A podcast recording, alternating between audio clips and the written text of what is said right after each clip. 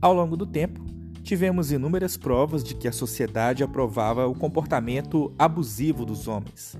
Tudo se resume a uma questão de cultura, visto que o comportamento deturpado indicava a saúde masculina e era algo culturalmente aceito por muitas sociedades.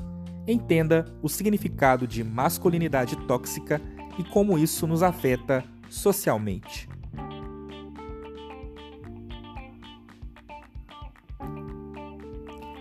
Olá, eu sou Ideobrando e este é o podcast Ideobrando Ilimitado.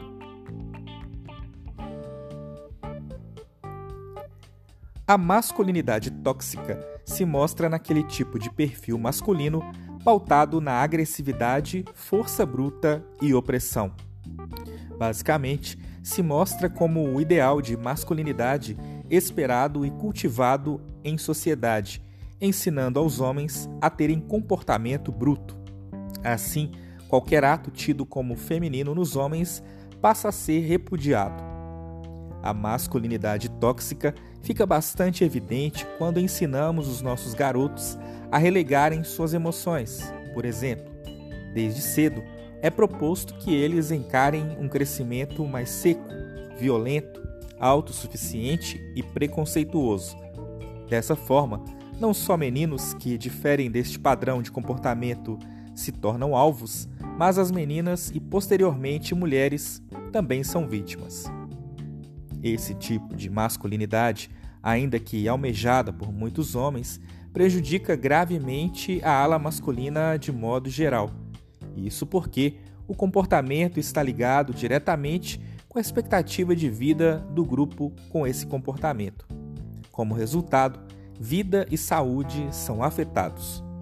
Os homens vivem até sete anos menos que as mulheres, têm propensão a câncer e altas taxas de suicídio, homicídio e acidentes. Mesmo que inconscientemente, a sociedade alimenta diariamente a cultura da masculinidade tóxica. Mesmo que estejamos no século XXI, ainda existem homens que acreditam e defendem um comportamento e postura mais rígidos. Dada a dinâmica da criação dos filhos, as crianças crescem imersas nessa atitude o medo e coerção são os principais tutores. Contudo, a sociedade está mais atenta a esse quadro, promovendo iniciativas de mudança no círculo social. O assunto é polarizado, visto que muitos enxergam a discussão como um esforço desnecessário. Mesmo assim, cada vez mais pessoas estão se propondo a fazer uma mudança de perspectiva. A próxima geração precisa ser educada agora.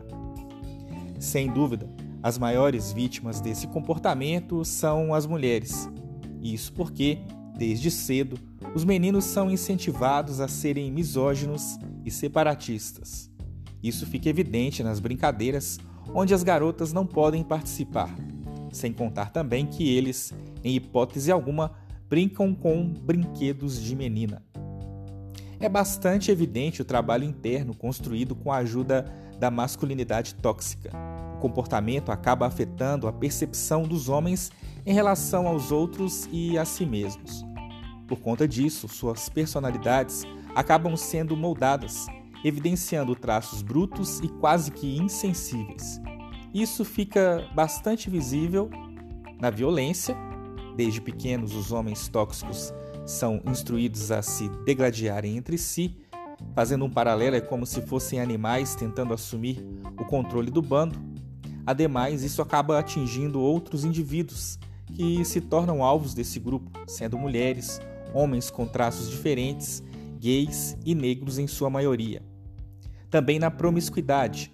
Até hoje, a figura do homem galinha é cultuada, valorizada e respeitada entre muitos. Isso porque é sinal de que o mesmo é vigoroso, forte e possui poder.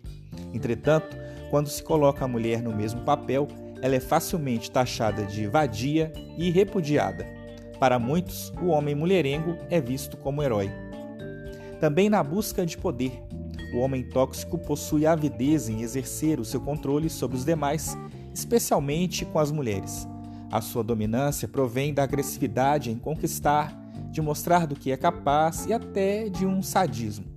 Assim, quando este encontra o outro em posição diferenciada, se vale de sua brutalidade para subvertê-lo.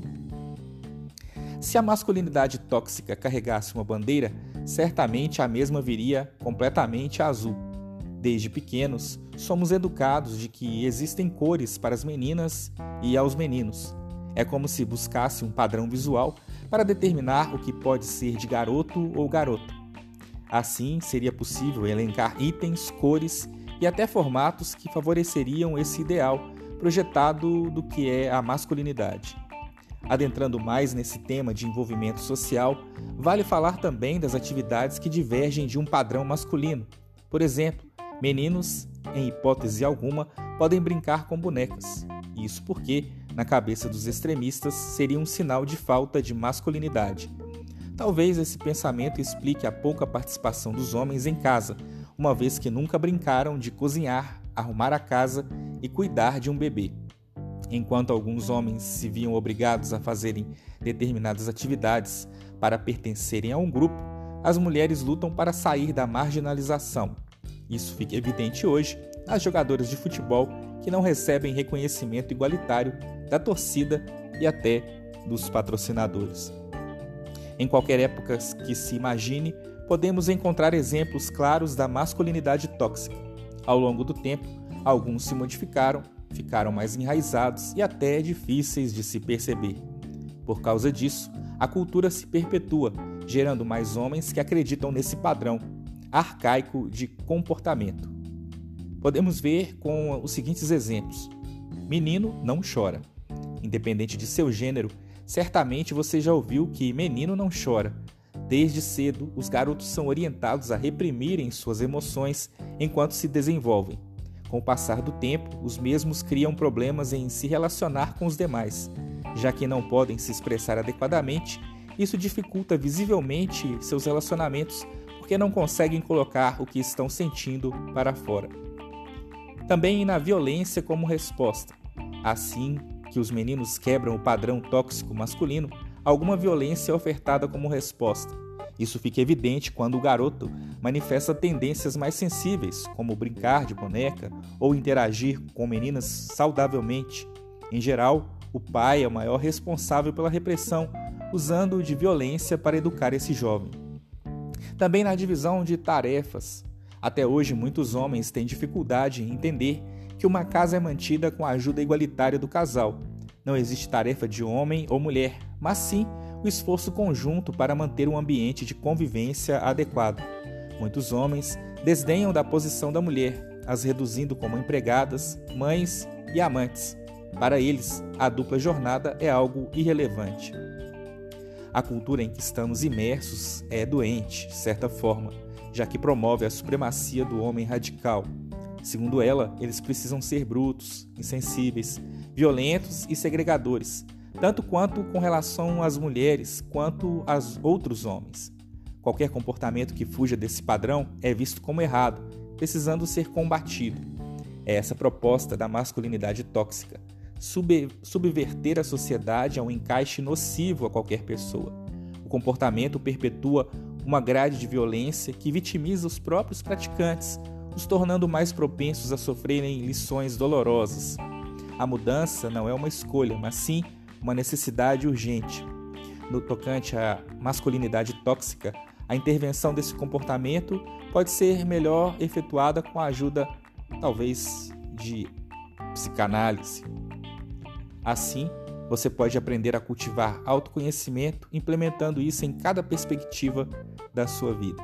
Afinal de contas, o homem pode sim ser vaidoso, dançar e fazer coisas que mostrem a sua sensibilidade sem necessariamente ter qualquer problema com as divisões de gênero.